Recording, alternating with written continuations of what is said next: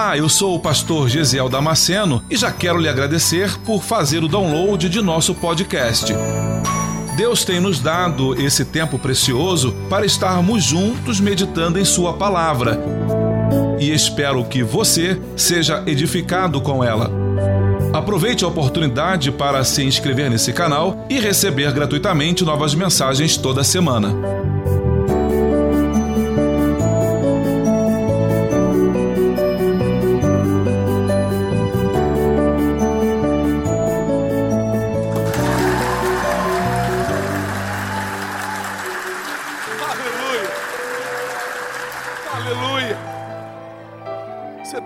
Liberdade na casa do teu Deus.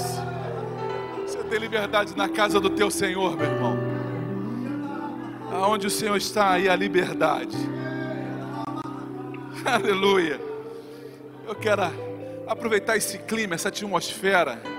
Eu quero te convidar a abrir a sua Bíblia em 2 Crônicas, capítulo 26 tem uma palavra de Deus para marcar a tua vida. Tem uma palavra de Deus para mudar a tua história. Para mudar a tua história. E meu desafio tem sido sempre esse: anota o dia de hoje, anota a data, anota a hora, anota a pregação. Escreve o que Deus está te dizendo. Creia que Deus está mudando a tua história. Irmãos, nós não estamos aqui brincando de ser crente. Quando eu era criança, eu brincava de, de cultinho. Ah, que legal! Eu brincava de cultinho. Eu sempre era o pregador no cultinho. eu sempre era o pregador no cultinho. Mas a gente não está brincando de cultinho aqui. Achou 2 Crônicas capítulo 26, versículo 3 ao 5? Diga amém. Diz assim as Sagradas Escrituras. Era Uzias da idade de 16 anos quando começou a reinar, e 55 anos reinou em Jerusalém, e era o nome da sua mãe Jecolias de Jerusalém. E fez o que era reto aos olhos do Senhor, conforme tudo o que fizera Amazias, seu pai. Glória a Deus.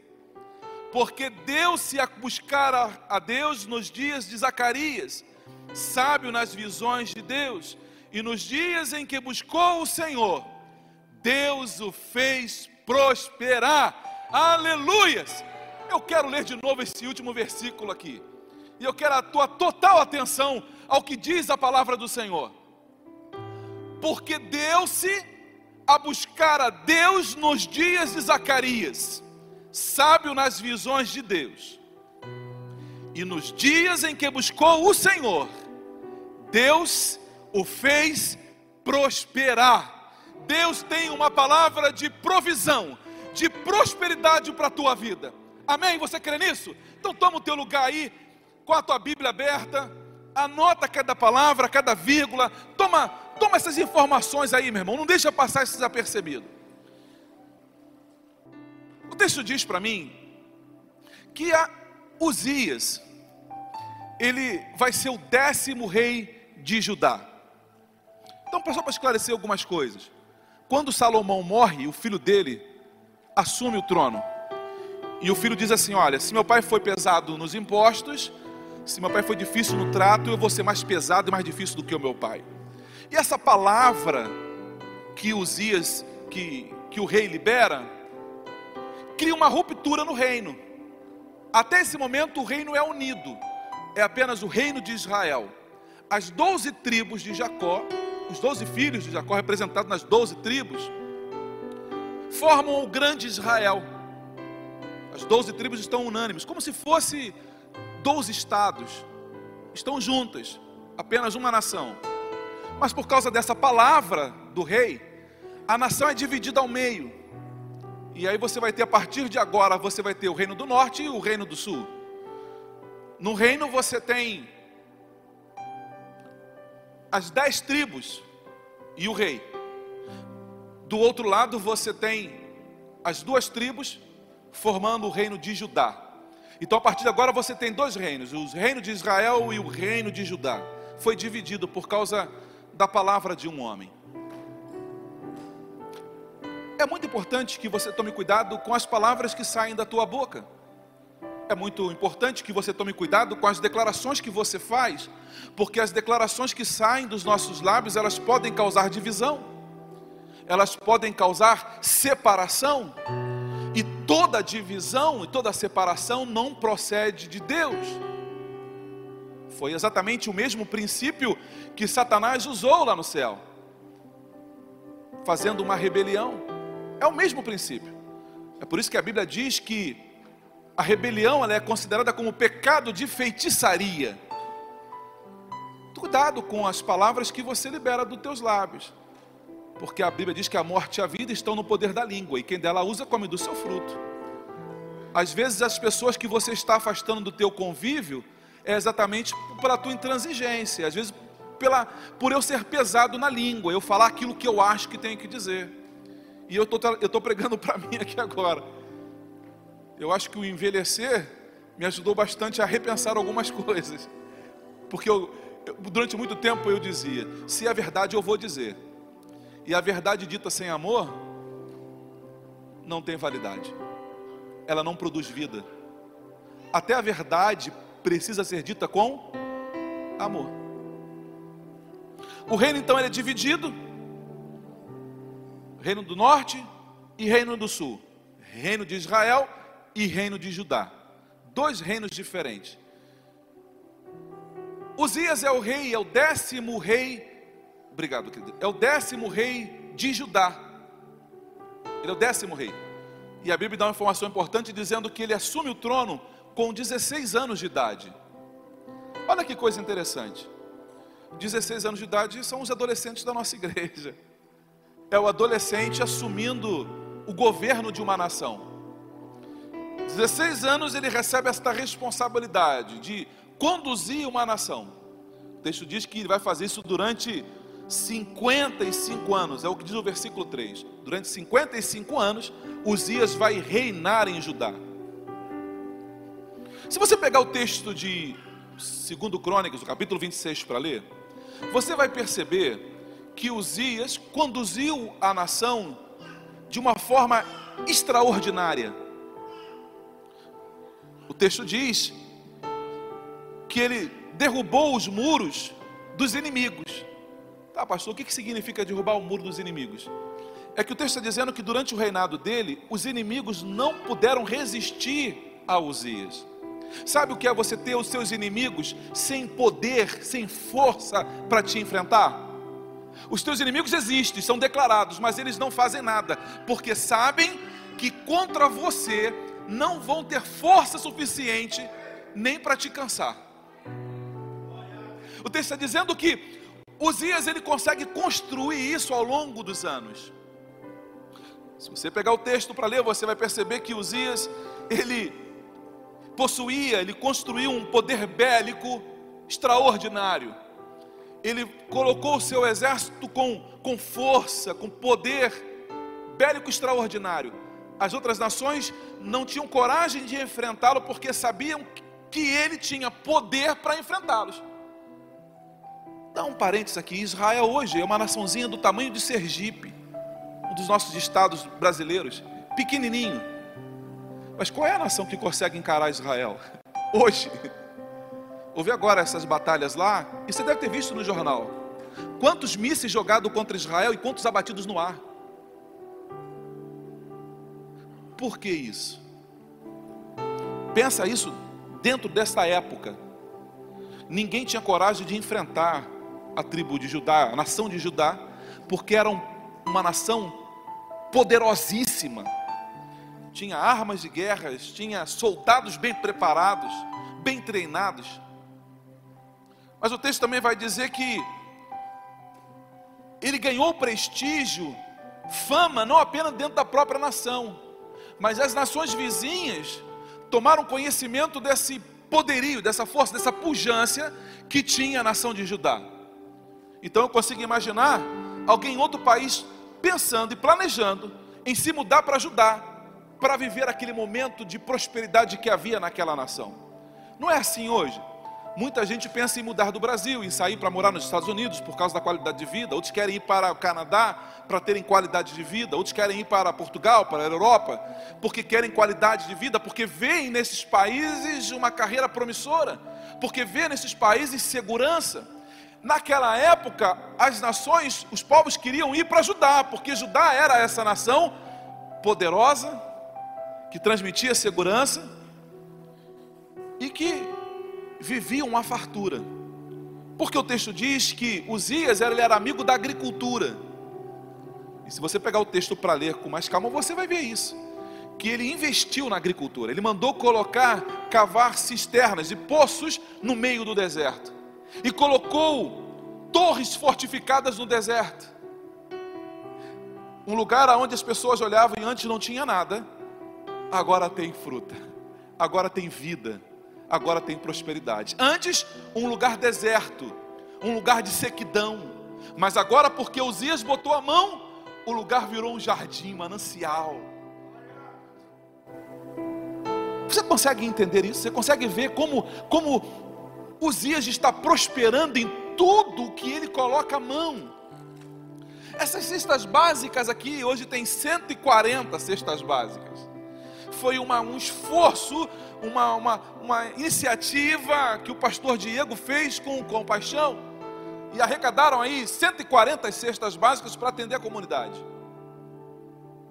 Eu sonho um dia que a nossa igreja vai estar fazendo arrecadações assim, não mais para o nosso povo aqui na Palhoça, mas para atender outras cidades, outros estados. Porque Deus está trazendo sobre nós um tempo de provisão, um tempo de prosperidade, que nós não vamos precisar para nós, vamos precisar para ajudar os outros, e vamos ter um coração generoso para fazer igual. Uzias é esse homem que está prosperando em tudo o que ele coloca a mão, é como diz a mitologia grega, ele tem o toque de Midas, aonde ele coloca a mão a coisa vira ouro. Se é no deserto, depois que ele Uzias passa por lá, Agora já tem água fresca, já tem fruta, já tem legumes, já tem, já tem lugar para descansar debaixo de uma árvore daquele sol escaldante. Antes deserto, agora um tempo de provisão. O texto diz que Uzias ele ele construiu, ele inventou armas de guerras que não existiam. A catapulta, por exemplo, é atribuída a Uzias. A catapulta é aquela peça onde se deita uma madeira, uma, uma tábua, sob uma pressão muito grande, coloca-se uma pedra numa extremidade e quando se puxa a alavanca, a pedra é arremessada à distância. Grandes pedras eram arremessadas, é assim que o texto trata. Então, Uzias, ele não apenas construiu, mas ele concebeu a ideia, ele construiu o projeto. O que, que eu vejo aqui? Eu vejo Deus levantando homens capazes de criar coisas que ninguém pensou ainda. É Deus entregando ao seu povo uma capacidade de empreender que ninguém ainda conseguiu ver. Porque Osias foi construindo essas coisas.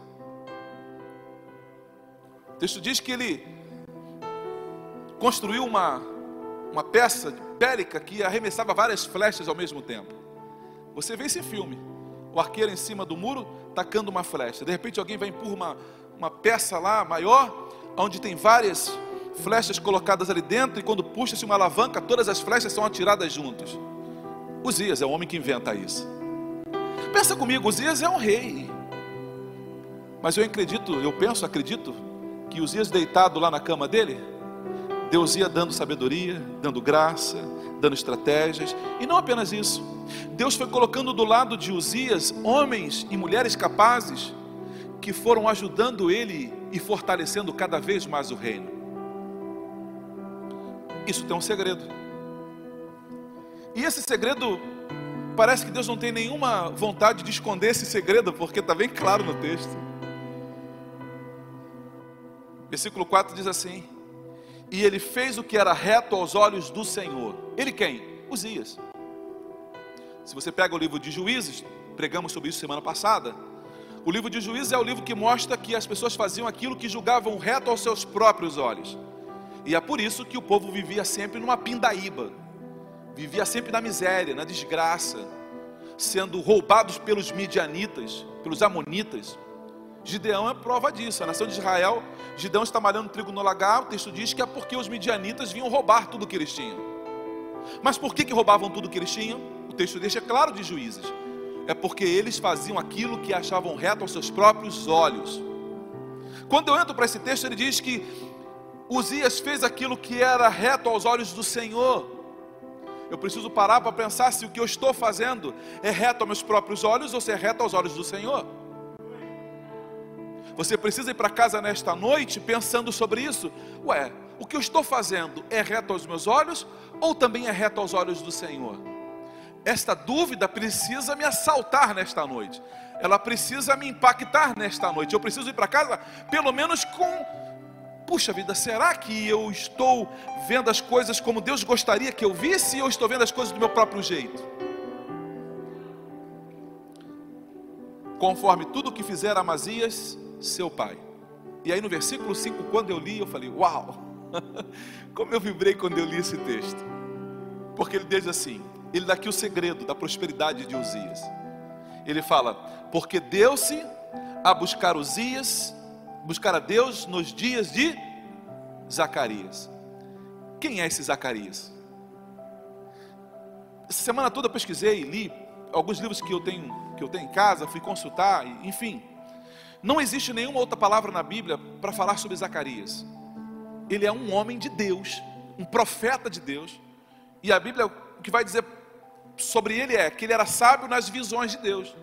O está dizendo que Uzias caminhou do lado de um homem que tinha uma capacidade de ver Deus. Ele tinha uma visão clara sobre Deus ele tinha uma visão clara de quem era Deus. Esse era Zacarias. E o texto diz para mim que esse rapazinho de 16 anos começa a história dele bem, porque começa a história dele caminhando do lado de um homem que tem uma visão correta a respeito de Deus. E eu preciso pensar nesta noite, e você precisa ver isso nesta noite, que você precisa andar e caminhar com pessoas que têm uma visão clara de quem é Deus. Às vezes estamos tomando decisões erradas porque estamos caminhando com pessoas que não têm uma visão muito clara de quem é Deus, de que Deus quer a respeito do seu povo. Você precisa caminhar com pessoas que têm uma visão correta sobre Deus, de quem Ele é e o quanto Ele ama o seu povo. Eu estou cansado de ouvir pessoas repetindo coisas das quais elas nem sabem o que estão dizendo. Canso de ouvir gente dizendo: Ah, isso é teologia da prosperidade. Vá ler a Bíblia. Vai estudar a palavra do Senhor. Porque o tempo todo na Bíblia eu vejo judeus dizendo que deseja a prosperidade do seu povo. Como pode ser eu ser mais justo do que Deus e ter um coração mais amoroso do que Deus? Se eu desejo coisas boas para os meus filhos, eu sou melhor do que Deus. Meu irmão, se eu consigo pensar em coisas boas para os meus filhos, Deus é infinitamente mais.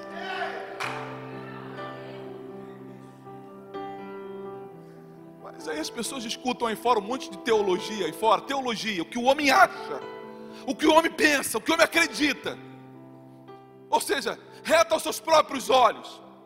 Mas nesta noite estão aqui pessoas que estão interessadas em saber se estão fazendo aquilo que é reto aos olhos do Senhor. Zacarias é esse homem que tem uma visão clara de quem é Deus.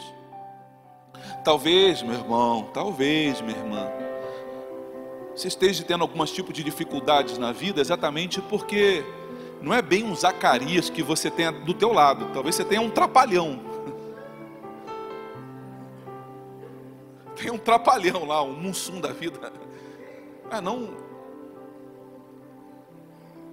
O que é isso, pastor? É verdade, irmãos. Começa a caminhar com pessoas que não têm uma visão clara de Deus. Do tipo, não, não tem nada a ver isso não, cara. O cara, ele enrola o fisco. Ele não paga os impostos dele. Ele só nega o máximo que ele pode. Ele enrola, ele enrola. Aí você começa a caminhar com ele, daqui a pouquinho você está fazendo igual. Isso é roubo. Ele é casado, você também. Vocês caminham juntos. E aí você percebe que quando passa uma mulher bonita, ele fica assim: Uau, uau. Aí você começa a caminhar com ele. já já você vai estar falando para outra mulher: Uau! Meu irmão, seja criterioso na escolha das pessoas que vão caminhar ao seu redor. Seja criterioso. Eu tenho atendido muitos casais por aqui. Muitas famílias eu tenho atendido. Boa parte dos casais, a reclamação é: começou a andar com fulano, começou a andar com Beltrano, começou a ter um comportamento diferente, pastor. Começou a agir de forma diferente. Começou a chegar no horário que não devia. Começou a, a reproduzir. Não falava palavrão, pastor. De repente chegou em casa que eu nem. Eu me espantei, pastor. Na cozinha, aconteceu. Surgou um palavrão na cozinha. Pastor, ele não era assim. Pastor, eu não sei. Por quê, irmãos? Porque a pessoa que você escolhe para caminhar do teu lado vai definir onde você vai chegar. Mas se você escolher o Espírito Santo para caminhar do teu lado, se você escolher o Espírito Santo para caminhar do teu lado, meu irmão, oh,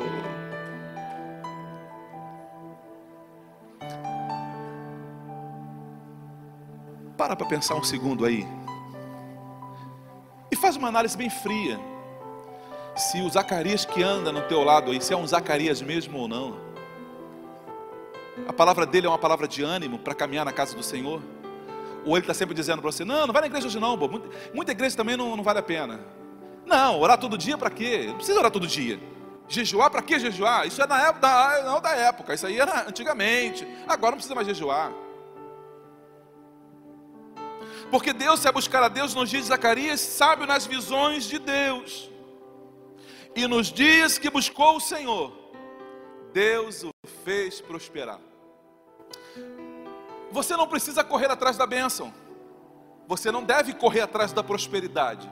Você não precisa ficar preocupado em enriquecer, meu irmão. Até porque prosperidade não é riqueza.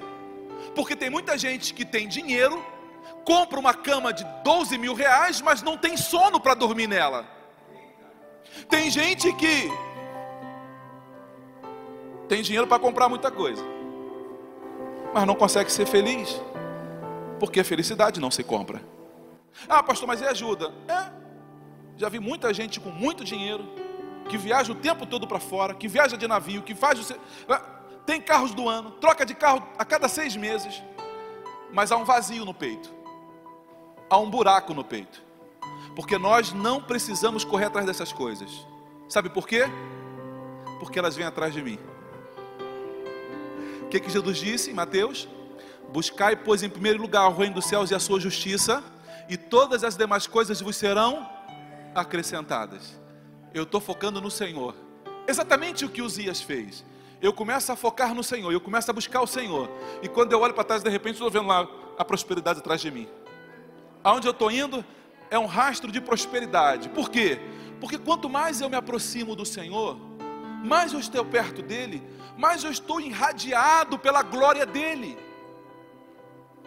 Quanto mais eu me aproximo do Senhor, mais eu experimento do favor dele, mesmo sem eu precisar pedir. Mesmo sem eu precisar pedir. Eu não cheguei nem a falar.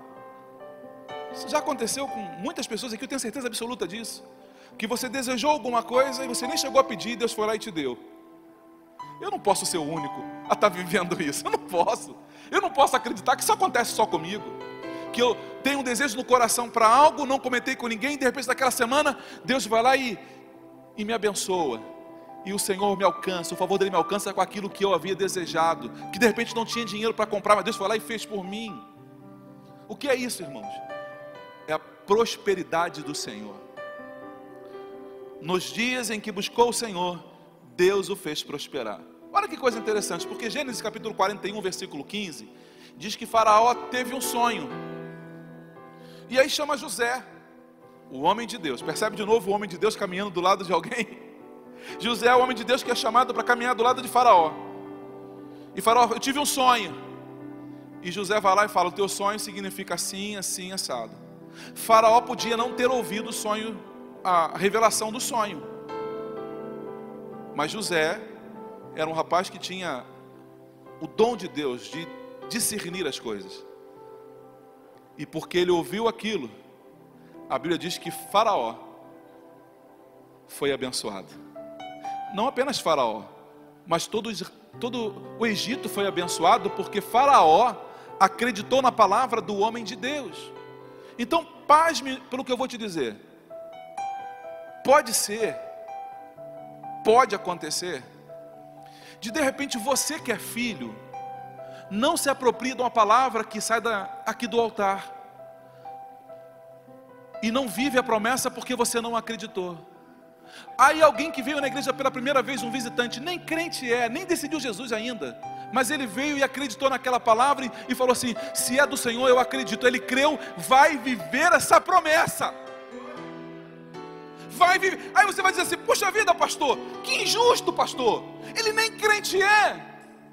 Sim, mas ele creu. Nós fomos chamados para crer. Nós somos a comunidade da fé. Nós fomos chamados para andar sobre as águas não é para caminhar sobre a vista, mas é caminhar diante daquilo que nós cremos, naquilo que o Senhor falou que Ele vai fazer, e aí eu creio incondicionalmente de que se Ele falou, Ele vai cumprir. Não, não, não, não vou permanecer aqui porque Deus falou. Não, mas eu vou. Não, não, não, eu vou permanecer aqui porque Deus falou. Deus falou comigo e eu sei que Ele vai mudar a história. Eu não vou arredar o pé enquanto o Senhor não fizer, porque eu sei que Ele vai fazer. Então, irmão, cuidado para você não perder a tua bênção até para o ímpio. Está arriscado o ímpio, o ímpio começar a contar os testemunhos deles antes de você. Olha que coisa interessante. Salmos capítulo 1 e o versículo 3 termina dizendo assim: Tudo que ele fizer, ele prosperará. Vamos ler. Bem-aventurado o varão que não anda segundo o conselho dos ímpios, nem se detém no caminho dos pecadores, nem se assenta na roda dos escarnecedores. Ou seja, ele escolhe quem vai caminhar com ele. Ele escolhe quem vai caminhar com ele. Antes, tem o seu prazer na lei do Senhor, e na sua lei ele medita de dia e de noite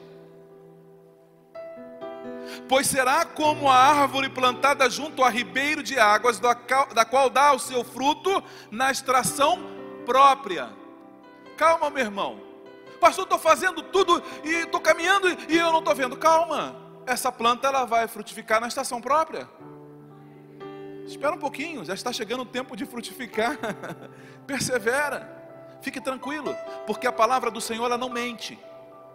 A palavra do Senhor ela é fiel se Deus falou, vai se cumprir, queira o inferno ou não.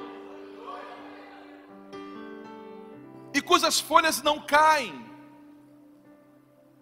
E tudo quanto fizer, prosperará. Eu vou no deserto, um lugar onde as pessoas só viam serpentes e areia e mais, e mais nada. E depois que eu passei por lá, eu já tenho notícia de que virou um oásis aquele lugar. Você muda para um prédio, para um apartamento, aonde era uma encrenca só, briga desordenada, confusão, ninguém se entendia. Depois que você chegou para morar naquele prédio, a paz se estabeleceu ali. E alguém até vai dizer, pastor, olha fulano que coincidência, viu? Olha, você não pegou a pior fase. Graças a Deus que quando você chegou a coisa mudou. Não, a coisa mudou porque você chegou. A coisa só mudou porque você chegou, você é luz naquele lugar. E porque você é luz naquele lugar, as trevas são dissipadas. Sem fazer nada, irmão, sem estardalhaço, sem precisar. Ah, não, não, fica tranquilo. Deus se encarrega de ir limpando a estrada, de limpando o caminho. E você vai passando, seguindo ao Senhor, e o milagre vai acontecendo à sua frente. É apenas um passo de cada vez. Jeremias capítulo 29, versículo 13 diz assim: Vocês me procurarão e me acharão quando me procurarem, me procurarem de todo o coração, e eu me deixarei ser encontrado por vocês. Deus está dizendo assim para mim, Deus está dizendo para Jeremias: diga a esse povo, Jeremias, que eles precisam começar a me buscar. Os que me buscam, me encontrarão. Pode ser de madrugada, de manhã, de tarde, de noite. Como é que eu busco o Senhor? Quando eu tenho tempo para ouvir Ele falar comigo. Eu tenho tempo para ler a palavra e meditar nela de dia e meditar nela de noite. E eu começo a ter prazer naquilo que é do reino. As coisas do reino começam a envolver a minha vida de uma forma tal que eu me vejo o tempo todo pensando nas coisas do Senhor. Eu começo, eu começo a caminhar no lugar e eu fico olhando e falo, meu Deus do céu, esse pessoal precisa de Jesus. Eu começo a me envolver, eu começo cada vez mais a estar próximo do Senhor e vivendo aquilo que Deus me chamou para viver. E o texto está dizendo que se eu colocar força nisso, para buscar o Senhor, eu não vou ficar frustrado, porque Deus vai se permitir ser encontrado. Já falei isso, eu, os filhos eram pequenos e eu brincava de esconder com os filhos. Eu ficava atrás da cortina e eu deixava só o pé para o lado de fora. Porque eu queria ser encontrado. Eu queria ser encontrado. E eu queria ver a alegria dos meus filhos, da satisfação de encontrar, né? Te achei, achei. Eu queria ver essa alegria no rosto deles. Então eu deixava sempre o braço para o lado de fora, a perna para o lado de fora, ou a mãozinha aqui da, do lado da cortina. E ele vinha lá e batia na, ou ele, Guilherme, Natália, batia na cortina. Eu te achei. E a alegria do pai vendo o filho exaltar de alegria também, porque o encontrou, fazia o pai ainda mais alegre, mais feliz. A alegria do Senhor é quando um filho o encontra. A alegria do Senhor é quando um filho seu o encontra. Porque o tempo todo Deus está assim: eu estou aqui.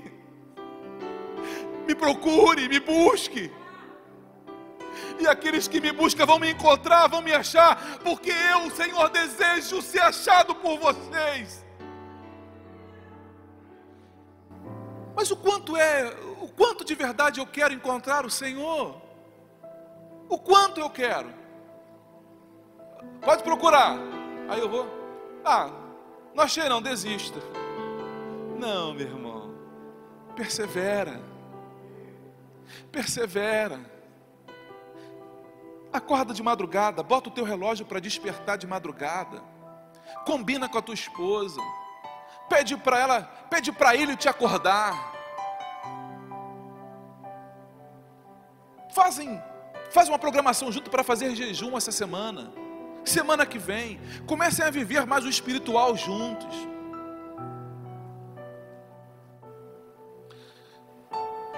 Esse menino de 16 anos, ele começou bem a história dele começou trazendo para perto de si um homem que tinha uma visão clara de quem era Deus. Isso você já entendeu. E por causa disso, não apenas ele, mas toda a nação viveu um tempo de prosperidade e provisão como nunca antes. Porque ele resolveu buscar a presença do Senhor e Deus o premiou, deixando ser achado por Osias. Problema é quando eu vejo o versículo 16. Porque o versículo 16 diz assim: Mas havendo-se já fortalecido, ou seja, Uzias se tornou extremamente forte, e isso era algo notório para todo mundo. Todo mundo sabia que Uzias se tornou um cara forte, poderoso, rico.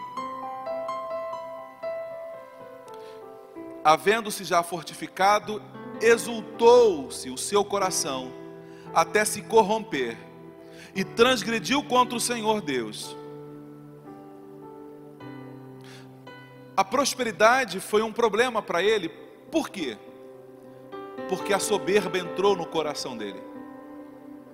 Se você pegar todo o capítulo 26, você não vai ver em momento nenhum, nenhuma linha, nenhuma linha de Uzias dizendo, graças a Deus, foi Deus que me ajudou.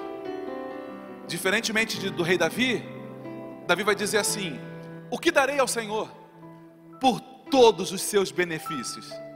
Davi reconhece que toda a sua riqueza, que toda a sua popularidade, toda ela tem uma razão. O céu abriu sobre ele porque Deus resolveu abençoá-lo. E Davi reconhece isso. Então eu preciso ver nesta noite que a ingratidão ela vai gerar um filho chamado soberba. Quando eu deixo de ser grato ao Senhor, eu estou gerando um filho chamado ingratidão. E este filho chamado ingratidão vai gerar um outro filho depois chamado soberba. Porque a ingratidão, ela tira de mim, rouba de mim a capacidade de reconhecer os favores que eu recebi. Você conhece alguém assim? Que você foi lá, ajudou, você fez, você arrumou um emprego, você, deu, você emprestou teu carro durante uma semana, durante um mês, e ele nem para dizer no final, muito obrigado. Fulano, obrigado pela tua ajuda, viu? Puxa aqui, se não fosse você, se não fosse você, no culto das 18 eu falei, eu tinha um aluno de escola dominical chamado Joércio Paul Ribeiro, meu aluno de escola dominical. O garoto era professor de matemática da Universidade do Rio de Janeiro. Trabalhava na Embratel, calculando o preço dos produtos da Embratel. Um crânio na matemática, um absurdo que o cara sabia. E um dia ele chegou para mim e falou: Ô oh, professor, irmão Gisiel, o irmão tem faculdade aonde? É que irmão fez faculdade? E eu, meio envergonhado, falei para ele assim: Não, cara, não tem faculdade não. Senhor não tem faculdade? Eu falei assim: Não, não acredito. O senhor é uma liderança, o senhor precisa fazer faculdade. Eu falei: Ah, cara, mas não tem dinheiro.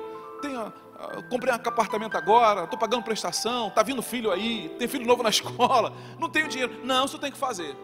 E todo domingo, escola dominical, estava lá aquele aluno na minha frente. Já fez a matrícula? Eu não tinha nem como não ir para a escola dominical, eu era o professor. Não tinha nem como não ir, não tinha opção. Eu tinha que encarar, encarar ele todo domingo. Um dia ele falou para mim assim: Irmão Gisel, consegui uma bolsa para você. Não era integral, mas já me ajudava muito. E me tirava toda a desculpa que eu tinha para dar. E eu fui lá, me inscrevi na faculdade e fui fazer administração lá na Cândido Mendes, porque Joércio Paul Ribeiro me ajudou, me incentivou, me encorajou. Foi um Zacarias na minha vida com uma visão do céu para falar: cara, você precisa fazer faculdade para você querer crescer. Então a minha gratidão ao Joércio Paul Ribeiro, porque foi uma ajuda na minha vida. Você consegue lembrar das pessoas que te estenderam a mão, que você já foi lá agradecer para ela? Você consegue lembrar dessas pessoas? Porque se você não consegue lembrar dessas pessoas, provavelmente você já está gerando um filho chamado ingratidão. E nós precisamos tomar cuidado com isso. Por quê, pastor?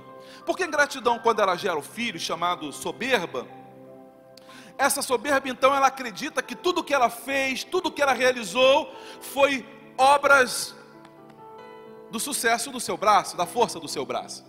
Ele acha que tudo que ele conquistou, tudo que ele alcançou, foi a força do braço dele que deu aquilo. E aí ele começa a ficar soberbo. Você fala, cara, que carro bonito, cara. É, eu sei, eu que comprei. Cara, que casa bonita, cara. É, eu sei, eu que comprei. Cara, que.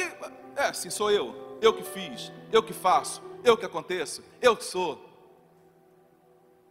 E aí você deixa de dizer, Ele é, para dizer eu sou. Aí a soberba já se, já virou um câncer, tomou o teu corpo por completo, porque a soberba tira de nós a capacidade de enxergar que nós não somos nada sem Deus, que nós não podemos fazer nada sem Ele. E aliás, a própria Bíblia diz: sem mim, disse Jesus, nada podeis fazer. Sem o Senhor na minha vida, eu não sou ninguém. Sem o Senhor na minha vida, eu não posso nem respirar sozinho, porque você respira aí agora, sem pensar em respirar, simplesmente acontece. Você não está falando, agora eu vou respirar. Respirar. Você não fica lembrando disso o tempo todo. Por quê? Porque aquilo que você não lembra, Deus lembra por você. O teu coração está batendo, não é porque você está mandando ele bater, é porque Deus mandou ele bater e vai ponto final. As coisas acontecem não é porque você é capaz, é porque Deus resolveu fazer na tua vida. E se você der luz a esse demônio chamado soberba e ingratidão, o texto diz que o final de Uzias foi um final desastroso.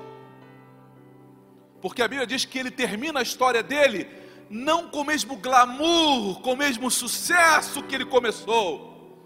Ele termina vivendo uma quarentena, segundo alguns estudiosos, durante 14 anos. Segundo alguns estudiosos, porque ele adquiriu lepra. Ele adquiriu lepra por causa da soberba do coração, é o que a palavra do Senhor diz. Ficou 14 anos, segundo os estudiosos, vivendo numa casa sozinho, sem ninguém, no isolamento total. Se você acha hoje que é difícil viver um isolamento em casa, assistindo televisão, pense como foi viver 14 anos dentro de uma casinha de uma parede, de quatro paredes só. Por quê, pastor? Por causa de um demônio chamado soberba que ele deixou entrar no coração dele. Propósito do coração do Senhor para a tua vida não é apenas que você comece bem, é que você termine melhor.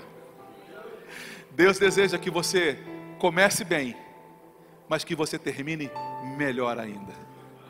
Pastor, mas pastor, já estou de idade, pastor, já tenho já meus já tenho 50 anos, tenho 60 anos, pastor, já não tenho muito mais, já não consigo planejar muita coisa, já estou no final de carreira. Meu irmão, para com isso. O texto começa dizendo que esse garoto tinha 16 anos. O texto está dizendo que não importa a tua idade. O que importa é a decisão correta que você toma hoje. Qual foi a decisão de Uzias? Caminhar do lado de um homem de Deus, procurando a vontade do Senhor.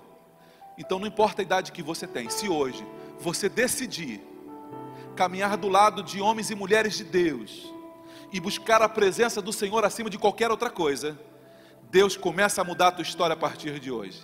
E os desertos da tua vida vão virar oásis. Os desertos da tua vida, Deus vai trazer um manancial neste lugar. Por quê, pastor? Por quê, pastor? Porque todas as vezes que eu me aproximo de Deus, o favor dele me alcança. Eu quero orar por você que está aqui nesta noite. Você acabou de ouvir mais um podcast. E se você foi edificado com essa mensagem, compartilhe com outras pessoas. Até o próximo encontro.